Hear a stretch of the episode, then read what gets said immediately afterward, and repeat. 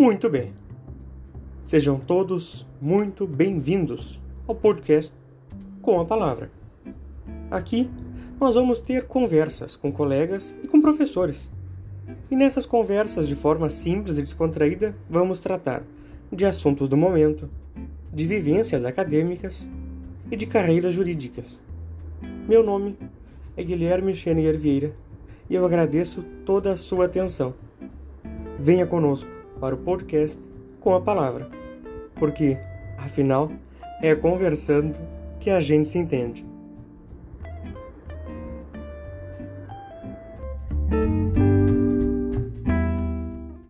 Caríssimos ouvintes, como já é de costume por aqui, sintam-se todos muito bem acolhidos para o bate-papo da nossa semana de agora do podcast com a palavra. Olha, na linha das conversas sobre carreiras jurídicas, hoje nós abordaremos a advocacia, considerada por alguns a carreira jurídica por excelência. De forma mais precisa, a advocacia penal. E para isso, nosso convidado de hoje é o estimadíssimo professor Marcelo Machado Bertolucci. De forma resumida, professor ele é advogado, especialista, mestre e doutor em ciências criminais pela PUC do Rio Grande do Sul e professor de Direito Penal na Escola de Direito da PUC-RS. Além disso, foi presidente da Ordem dos Advogados do Brasil, seccional aqui do estado do Rio Grande do Sul, entre os anos 2013 a 2015, instituição na qual hoje o professor atua como membro honorário. Pois bem, eu fico muito feliz e muito contente de poder passar a palavra para o senhor. Com a palavra, professor Marcelo Bertolucci. É, muito boa noite, meu prezadíssimo amigo e aluno Guilherme Vieira. Quero aqui agradecer, dizer que é uma honra estarmos aqui no teu podcast com a palavra e, e quero registrar aqui a minha admiração, meu carinho. É, nós que já convivemos né, há algum tempo, para minha alegria, né, nos bancos acadêmicos da nossa PUC-RS, e, e, o teu podcast ele resgata a essência da comunicação, que é, é a volta ao rádio, né, entre aspas, vamos chamar assim. E, portanto, é um momento de aprendizado para mim. Eu fico rigorosamente à tua disposição e muito feliz e muito honrado com esse convite. Professor, saiba que a felicidade é toda minha. E eu costumo brincar que na nossa universidade nós temos alguns patrimônios, né? Nós temos uhum. o patrimônio físico, por exemplo, da Biblioteca Central, que é fenomenal, mas mais do que uhum. isso, o maior patrimônio que nós temos na universidade são os professores e as suas trajetórias também. Bueno. Perfeito, é verdade. Muito, concordo muito e é com, é sobre isso. com o que tu diz. É, é mesmo, professor. Se o senhor pensar, e o senhor já foi ah, estudante também, poder admirar o professor e conhecer a carreira um patrimônio, é explorar um é. patrimônio riquíssimo que nós temos. Sabes, Guilherme, tem uma frase do Érico Veríssimo Desculpa te, te, te, te, te interromper aqui, cortou Não, não, por favor, aqui é assim mesmo. Tá. Mas tem uma frase do Érico Veríssimo que eu gosto muito, que eu citei na minha posse na OAB, lá em 2013, né? que diz o seguinte, que a verdadeira paisagem é, geográfica é humana, ou seja, mais importante que as paisagens é o homem dentro das paisagens. É exatamente isso que tu falas.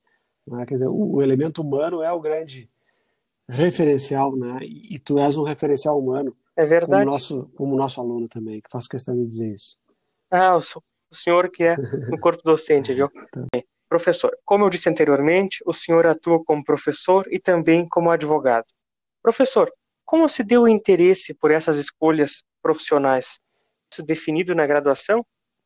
É, Guilherme, eu ingressei na faculdade de Direito da PUC aos 17 anos, mas já no primeiro semestre é, eu migrei para a área tributária. Fui estagiário por quase três anos, até o final do curso, é, de área tributária, de escritório tributário.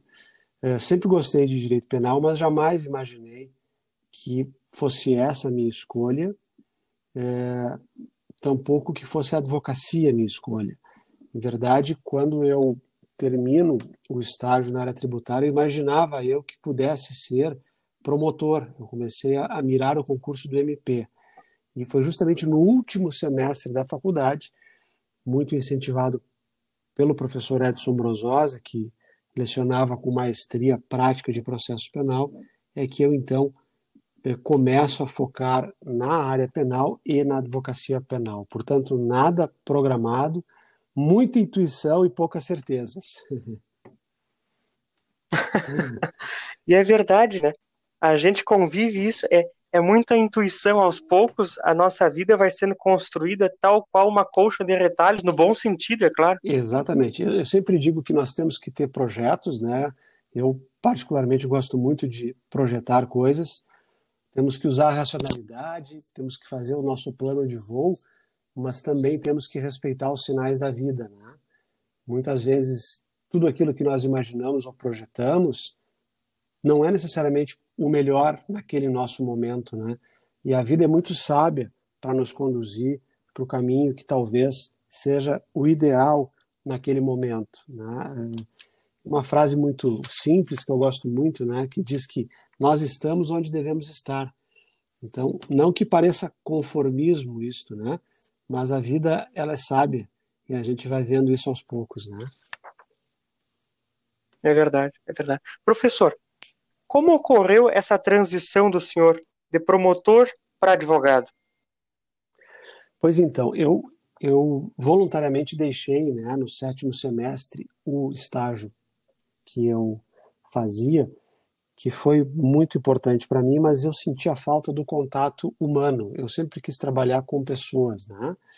E era uma área que não havia audiências, não havia matéria fática tratada, né? era uma matéria jurídica complexa, mas eu brincava que eu, eu conversava com as guias da ARF, né, e não com pessoas. Isto era uma coisa que, com o passar do tempo, não, não brilhou meu olho. Né? É, e aí, então, eu sempre gostei muito de processo penal. Eu saio da faculdade, passo a não fazer estágio e a estudar muito, modestamente, dentro das minhas limitações, o processo penal. E também o direito penal, mas, sobretudo, o processo penal. E eu me identifiquei muito com a carreira do Ministério Público, né? Tanto que quando me formei na PUC, é, fui fazer a Escola Superior do Ministério Público. Um ano e meio que eu trago boas lembranças, muito boas lembranças. Tive a honra de ter sido colega de grandes colegas que exerceram carreira brilhante no MP, inclusive o atual procurador-geral, doutor Fabiano Dalazen, era meu colega de, de turma. Olha né? só. Sentávamos lado a lado. É. Mas então a minha vida no, no pós-formado era uma vida de alguém sem escritório, sem clientes, sem, sem processos, mas com muita vontade. E a minha rotina eh, passou a ser uma rotina de estudante. Né? Eu tinha aulas eh, em alguns momentos todas as noites, em alguns momentos todas as manhãs, como aluno da escola do MP. Mas muito curioso que, que era, procurei um professor da PUC, eh, recentemente falecido, precocemente falecido, diga-se de passagem, professor Mário Rocha Lopes Filho, que era juiz na vara do júri de Porto Alegre. Isso foi lá em 95, estamos falando de 1995. E a Defensoria Pública Estadual ela estava ainda no seu início, em termos de estruturação aqui no nosso estado. Portanto, havia uma carência muito grande de advogados, uh, e eu então me ofereci para atuar como advogado dativo, né, advogado dado de graça pelo Estado aquelas pessoas que não puderam constituir advogado. Como a defensoria não tinha estrutura de pessoal para atender toda a demanda, no ano de 1995 e no primeiro semestre de 1996, Guilherme, eh, eu fiz eh, por volta de 130 júris gratuitamente atuando e aí, então, é, com, conciliei esse trabalho com o estudo. Foi uma escola para mim, é? nenhum dinheiro, mas muito aprendizado. É? Com certeza, é, e, com certeza. Imagina 130 aí, processos, o senhor comentou ali, né? O quanto de prática o senhor aprendeu? É, nós, nós, em geral, fazíamos de dois a três júris por semana. Né? Então, vamos imaginar que eu tivesse o júri segunda, outro na quarta e outro na sexta. Foi uma imersão e aí começaram a surgir é, alguns clientes, não é? é? indicações de colegas, muito lentamente, é claro, né? mas de pessoas que precisavam contratar um advogado. Mas somente dois anos e meio depois da minha formatura é que eu tive condição de abrir um escritório profissional, né, junto com o colega Marcelo Peruquim, que muito me honrou eh, por 23 anos né, a sociedade, fomos sócios e fomos muito felizes durante todo esse tempo. Mas dois anos e meio depois da minha formatura, eh, eu, eu de fato, eh, não que eu tivesse desistido do concurso, mas eu não encontrara naquela época motivação para sentar e estudar para o concurso. Minha motivação ela voltou-se para os casos, para os processos e para os clientes. Eu gostava muito do atendimento né, e a minha sala de, de atendimento ela muito mais parecia talvez com uma sala de um psiquiatra, né, de um psicólogo. Eu gostava muito do, da reunião, da conversa, do acolhimento do familiar e portanto fiquei enfeitiçado ali e adiei naquele momento o plano do concurso. E lá se vão 26 anos desse adiamento, né? Adiamento e uma ótima escolha profissional, professor. É, eu, eu, eu gosto muito da a nossa profissão, né? Que, como já dizia Rui Barbosa, ela tem uma característica quase sacerdotal, né? É uma missão, na verdade, é verdade. um ofício, um, um santo ofício, né? É verdade. E, portanto, sou muito feliz nesta profissão e e lá se vão aí quase 30 anos. O tempo passa muito rápido, Guilherme. Professor, falando sobre pois advocacia, o senhor teve a oportunidade muito distinta de poder ter atuado à frente, à frente da OAB seccional aqui do Estado nesses anos de 2013 a 2015. Por gentileza, o senhor pode contar com contar para nós aqui, compartilhar um pouquinho, um dedinho de prosa que seja, sobre como foi a experiência do senhor à frente dessa instituição tão honrada da advocacia? Sem dúvida. A tua, a tua expressão é muito feliz, né? Foi de fato uma, uma vivência, uma experiência, né? uma outorga muito distinta, né? Por quê? Porque a OAB, ela, como tu sabes muito bem, ela personifica ou deve personificar, ela representa o interesse de toda uma classe que no nosso estado né, é formada por mais de 100 mil advogados ativos, né, ou por volta de 100 mil, mas além disso, a ordem, é, como sabemos, ela é a voz da sociedade civil. Então, pensar que pelo voto soberano dos meus colegas, e honrosamente eu, eu recebi, nós recebemos né, na chapa, por volta de 70 dos votos na eleição direta, nós também tivemos a, a, oportunidade de falar em nome da sociedade civil do Rio Grande do Sul, e estamos falando aí de aproximadamente 10 milhões de pessoas, isso é muito honroso. E eu tenho essa gratidão permanente. É, desde o início, Guilherme, eu é, me candidatei como voluntário não é, na UAB do Rio Grande do Sul.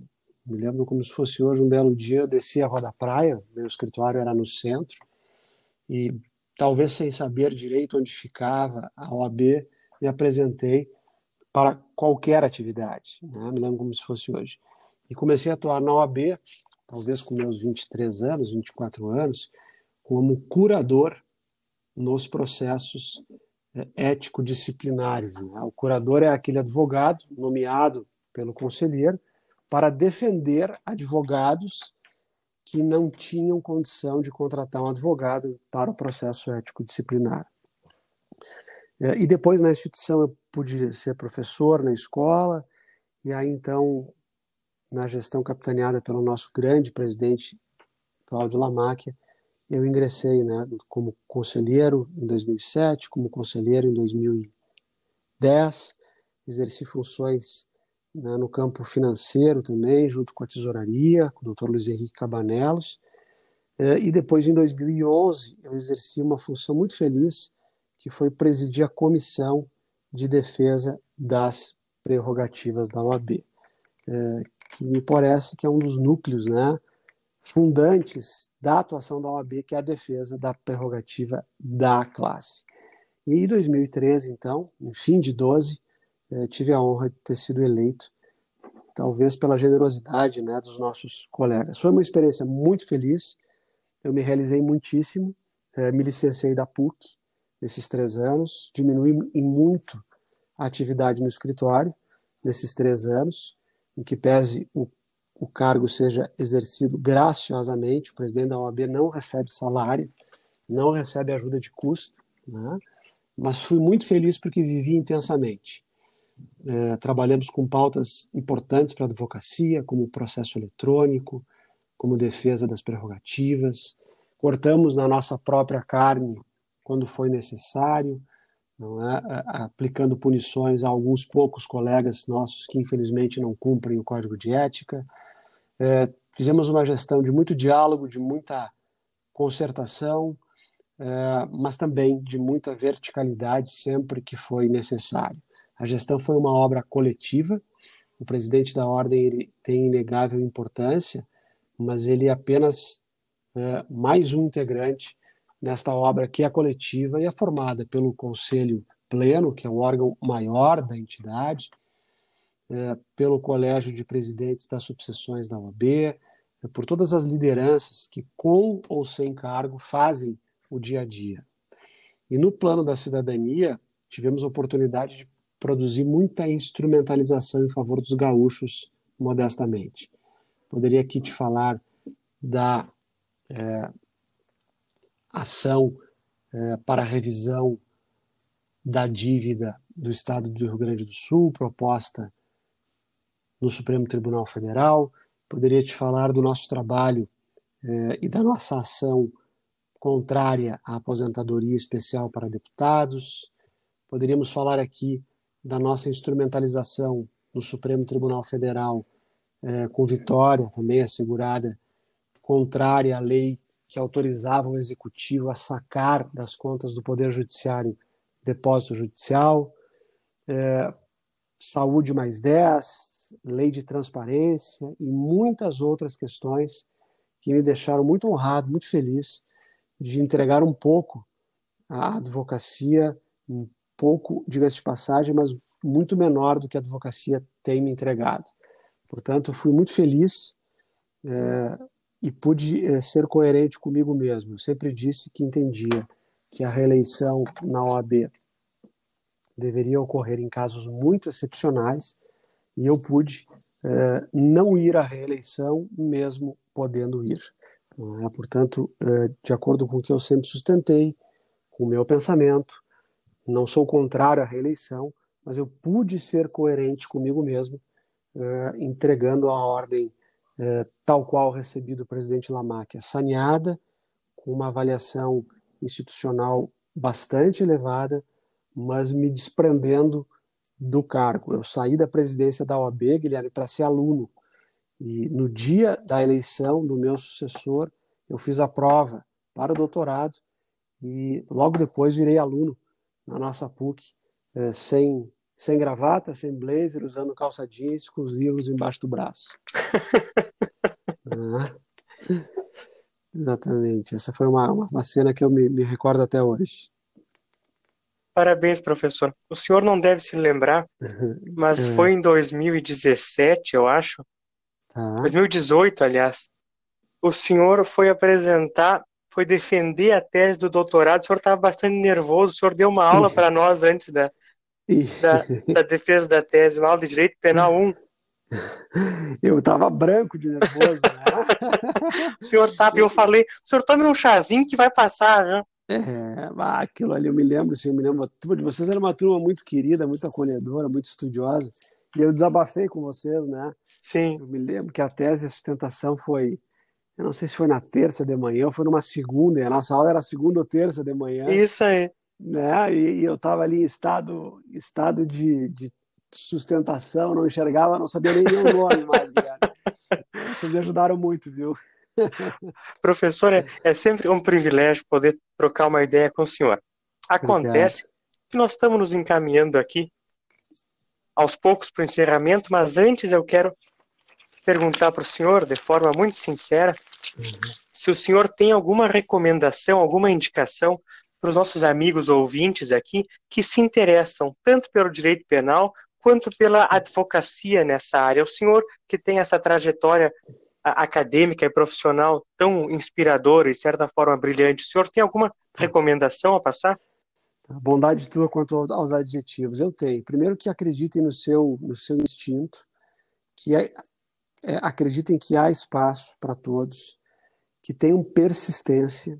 Né? Os resultados muitas vezes tardam, mas muitas vezes isso não significa que eles não chegam, eles chegam na hora certa, né? que acreditem, não é que o nosso melhor elemento é o elemento humano, né? nós temos uma capacidade muito grande de doação enquanto profissionais, que trabalhem com ética, com cuidado, com respeito ao semelhante, que se afastem dos holofotes a qualquer coisa né, da vida profissional midiática, que sejam discretos, ponderados, acolhedores e que cumpram né, os decálogos da advocacia.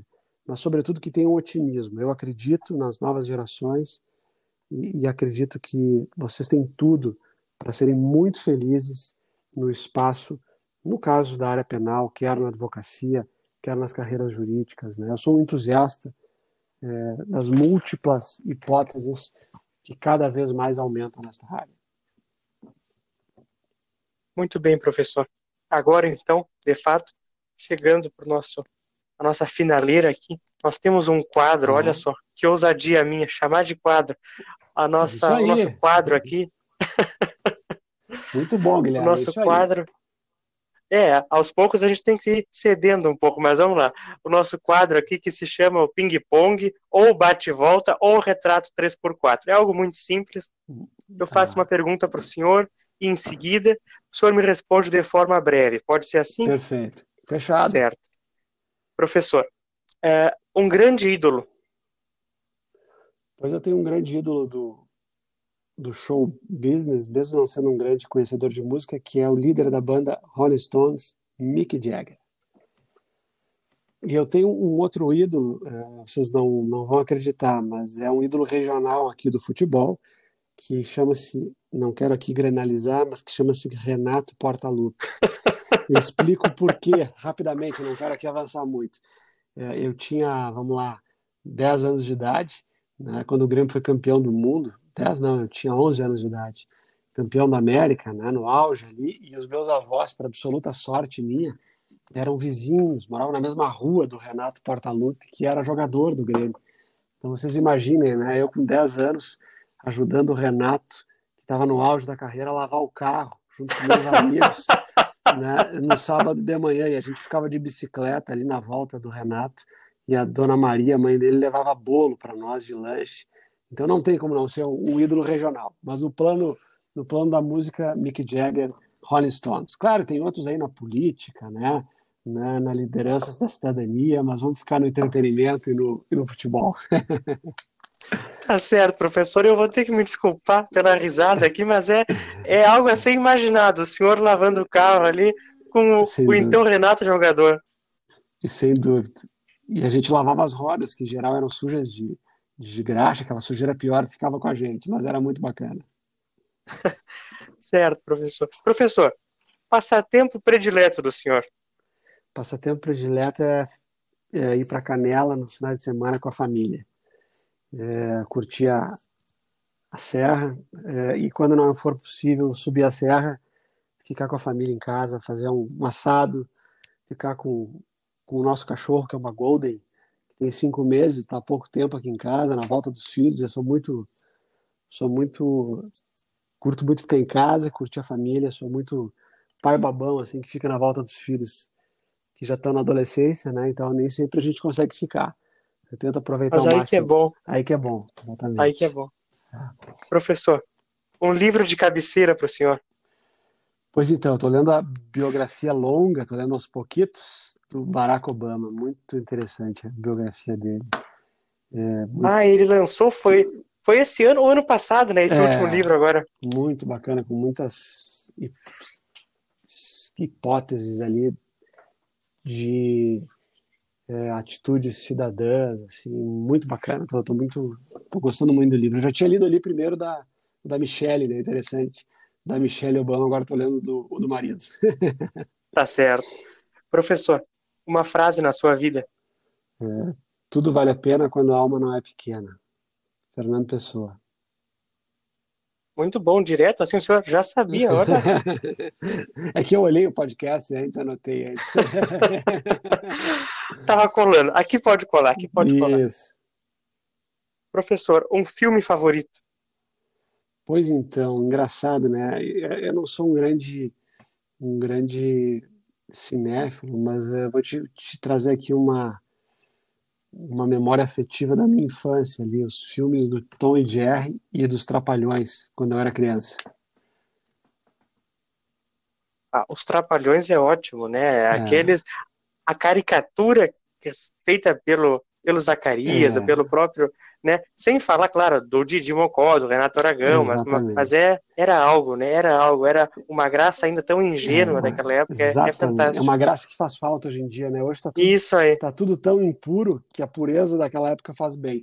E aí, claro, Isso aí. na, Isso na mesma proporção, aquela comédia americana do Jerry Lewis, né? Que era um comediante também muito puro, que eu gostava muito. Te confesso que nenhum filme na minha vida adulta superou os meus filmes da minha infância.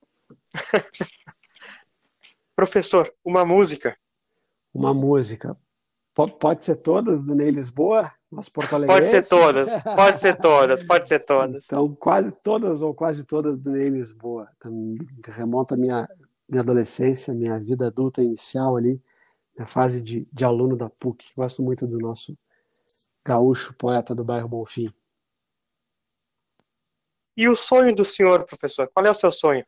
O sonho é que a minha geração possa entregar um país é, muito melhor para as gerações futuras, para a geração dos meus filhos, né?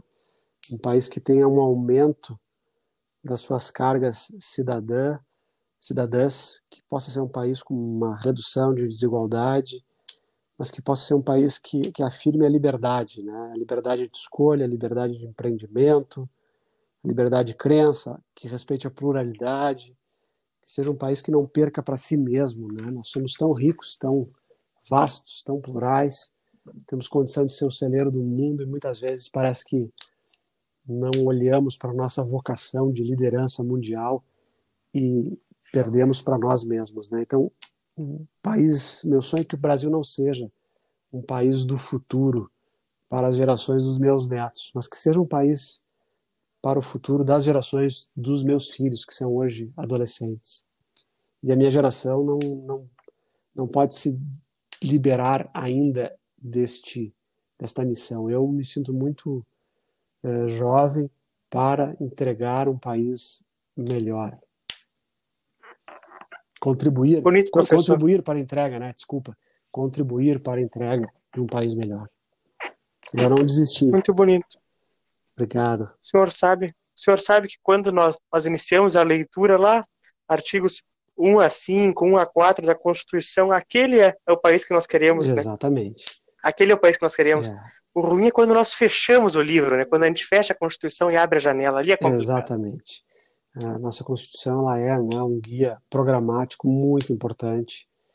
E eu acredito, sinceramente eu acredito. Bueno, professor. Foi uma conversa maravilhosa em todos os seus momentos aqui. Opa. É, é encantador poder aprender com o senhor tanto assim, além da sala de aula, é claro. e agora eu deixo um espaço para o senhor fazer uma consideração final. Poxa, eu te agradeço, Guilherme, pela oportunidade de troca. Espero que presencialmente a gente esteja junto em breve, né? E, e como mensagem final, queria dizer a vocês todos que vocês têm uma grande é, oportunidade nas mãos, que é a escola de direito, o curso de direito, com muitas possibilidades. Ouçam a voz do coração de vocês, tenham brilho nos olhos, né? procurem fazer aquilo que não é necessariamente o que a maioria quer, aonde a maioria vai, mas aquilo que toca a cada um de vocês. É? E, e, esse processo de autoconhecimento, aliado a muita dedicação, a resiliência, a empatia, não é? a brilho nos olhos, um pouquinho de sorte, quem sabe, né? Embora a sorte só chegue para quem trabalhe muito, vai levar vocês não é a passos é, muito serenos, seguros, é, e vai levar vocês à felicidade profissional. Eu vou ser sempre um entusiasta de vocês, um parceiro, vou estar sempre aplaudindo, sempre aqui apostos para qualquer eventual contribuição, quer no plano do conselho, das ideias, do incentivo, mas assim, é, vocês têm tudo para brilharem com luz solar, luz do outono, que é a melhor luz, né? Aquela luz que ilumina, mas ao mesmo tempo é aquela luz que serena, né? É, com equilíbrio, com razão, mas também com emoção e com o ponto ideal, que é o ponto é, que apresenta a verdade sempre no meio, né? Nunca nos extremos. Ótimo, professor, ótimo. A sorte só aparece para quem trabalha, olha. É, é, o que eu penso. Obrigado, professor. Conversei aqui com o senhor, foi um privilégio e tanto. Muito obrigado por tudo. Espero que estejam todos bem saudáveis aí, professor. Muito obrigado. Obrigado, obrigado. Saúde, Guilherme, para ti, para os seus ouvintes, para tua família. E estamos e estaremos juntos, viu? Isso aí, professor. Que seja a primeira conversa de muitas Sem outras, dúvida. viu? Um abração, saúde. Abraço. Até mais, professor. Tchau, tchau.